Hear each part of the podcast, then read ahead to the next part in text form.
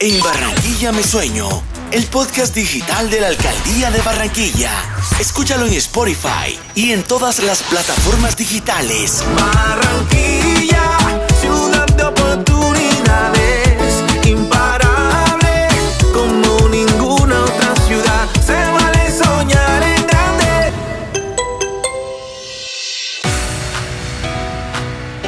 Bienvenidos y bienvenidas a En Barranquilla Me Sueño, el podcast de la Alcaldía de Barranquilla, donde conocemos historias inspiradoras que nos muestran por qué en Barranquilla vale la pena soñar.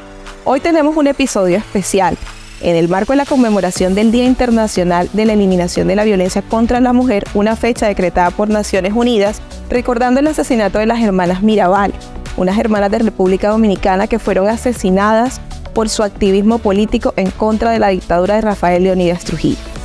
Hoy nos encontramos con una mujer, una historia inspiradora, Lorena. Lorena Bautista es abogada, defensora de los derechos humanos de las mujeres, representante legal en Fundación Matronas, lideresa del bloque feminista y expresión del movimiento amplio de mujeres que busca que las mujeres tengan más espacio de incidencia política para transformar desde el feminismo los espacios colectivos en busca de un buen vivir. Y a propósito de eso, me gustaría preguntarte cómo involucras a la comunidad en tu trabajo y en el papel que juegan las personas en la lucha de la violencia contra las mujeres. Bueno, un saludo muy especial para ti, Ore, y para toda la Secretaría y Barranquilla que nos escucha en este momento. Gracias por la invitación. Eh, bueno, considero que la primera labor como lideresa y alrededor de estas fechas conmemorativas es la sensibilización hacia la ciudadanía de qué son las violencias, reconocer las violencias, poder crear redes de apoyo, poder conocer esas rutas de atención también para poder activar las rutas cuando conozcamos realmente o reconozcamos una violencia a nuestro alrededor. Considero que la transformación social no es solo de las lideresas, las lideresas también tenemos que involucrar a las familias, a toda la comunidad, a la niñez. Y eso se hace pues a través de actividades de incidencia donde puedan conocer la violencia, dejar de normalizar la violencia, porque lamentablemente en un país que tiene la historia como Colombia, pues tanto tiempo en conflicto, la violencia ha sido muy normalizada. Entonces considero que estas fechas conmemorativas son cruciales para trabajar en esa sensibilización de la, de la ciudadanía, no normalizar la violencia y poder activar las rutas, es decir, que nos, nos movamos, que nos activemos, que reaccionemos ante esa violencia y no quedándonos obviamente cómplices de esa violencia. Me gustaría conocer cómo motivas y cómo inspiras a tu equipo.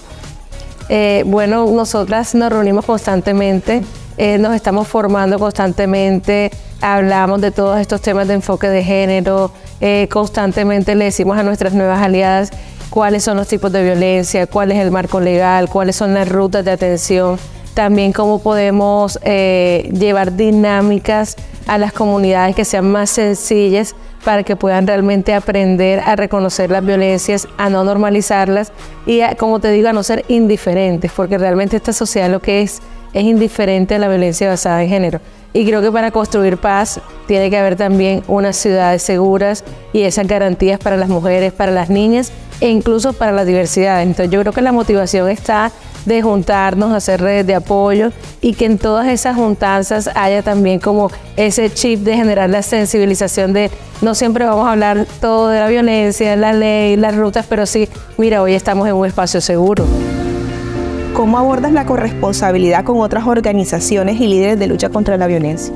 Bueno, cuando yo inicié eh, mi experiencia como feminista y también a nivel organizativo, nos encontramos un poquito solas. Eh, hicimos actividades, recuerdo que empezamos a hacer unos diálogos mensuales que se llamaban Martes de Matronas y ahí empezamos a darnos a conocer y a conocer nosotras esos temas también que atraviesan la vida y los cuerpos de las mujeres o de las personas diversas. Y recuerdo mucho que iba a ser un 8M, hicimos una actividad muy bonita que nos fue espectacular, pero a dos cuadras había otro 8M, que era otra movilización del movimiento.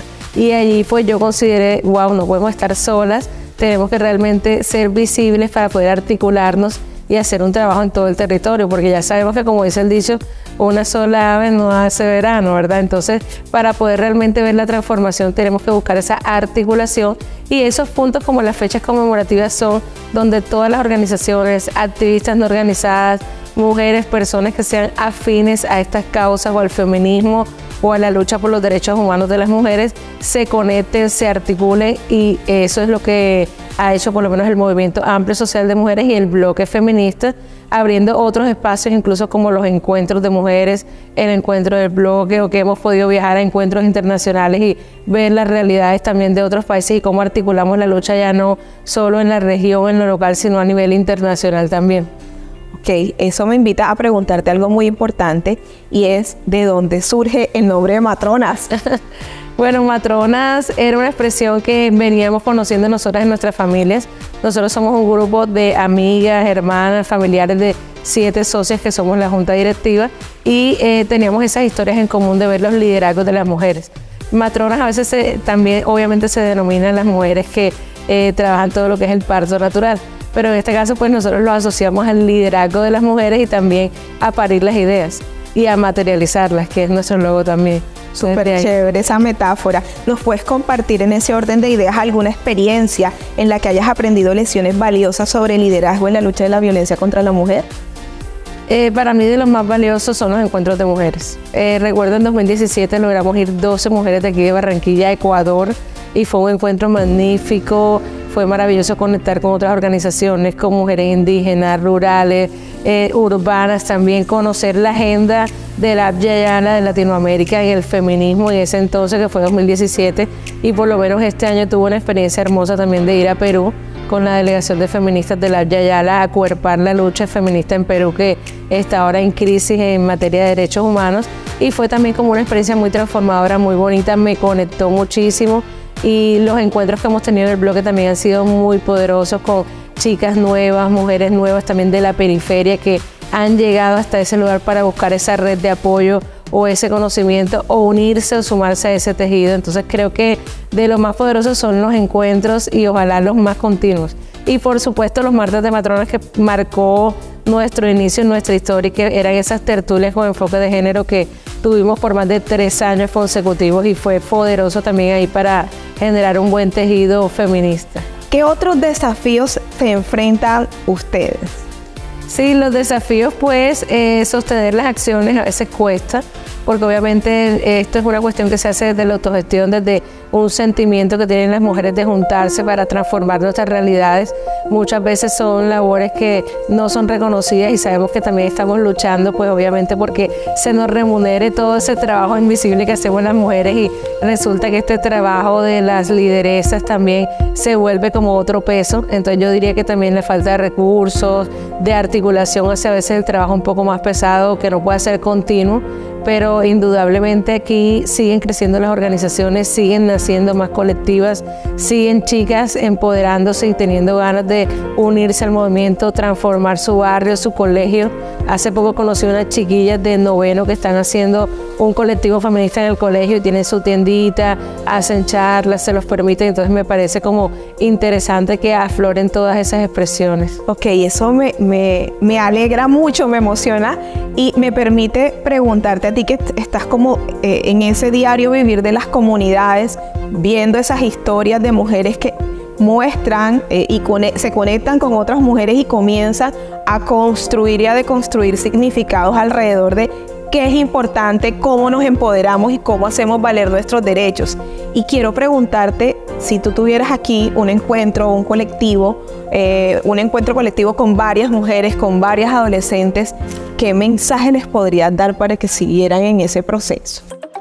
Eh, yo les diría que tenemos el poder de la transformación. O sea, como lideresa, como mujeres, en ti? Y lo he visto. Lo y en todas. En mis compañeras y lo he visto a mi alrededor, cómo hemos construido esos espacios seguros, cómo desde otras eh, esferas también hay compañeros, compañeras que nos dicen, mira, voy a hacer este texto, quiero que sea incluyente.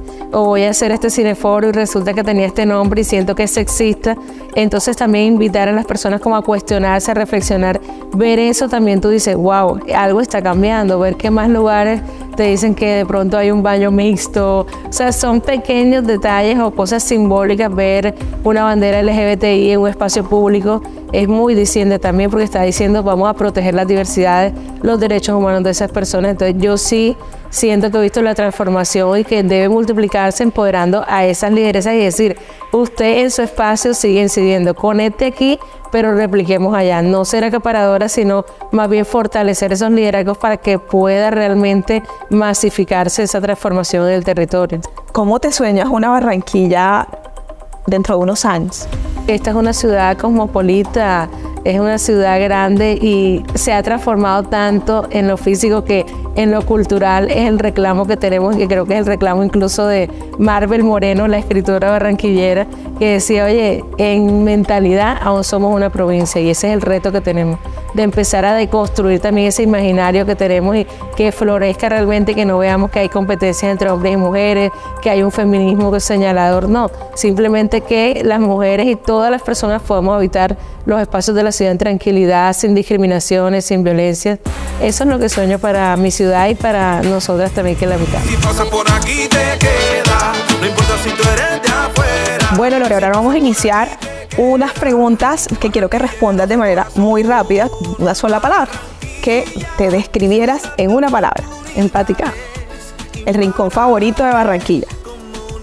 Barrio Bajo. Y por último, un mensaje que le quieras dejar a todas las mujeres que te están viendo. Que somos poderosas y juntas mucho más. Es así, somos poderosas y juntas podemos construir cosas maravillosas. Un placer tenerte acá. En Barranquilla Me Sueño, el podcast digital de la Alcaldía de Barranquilla. Escúchalo en Spotify y en todas las plataformas digitales. Barranquilla, capături în ale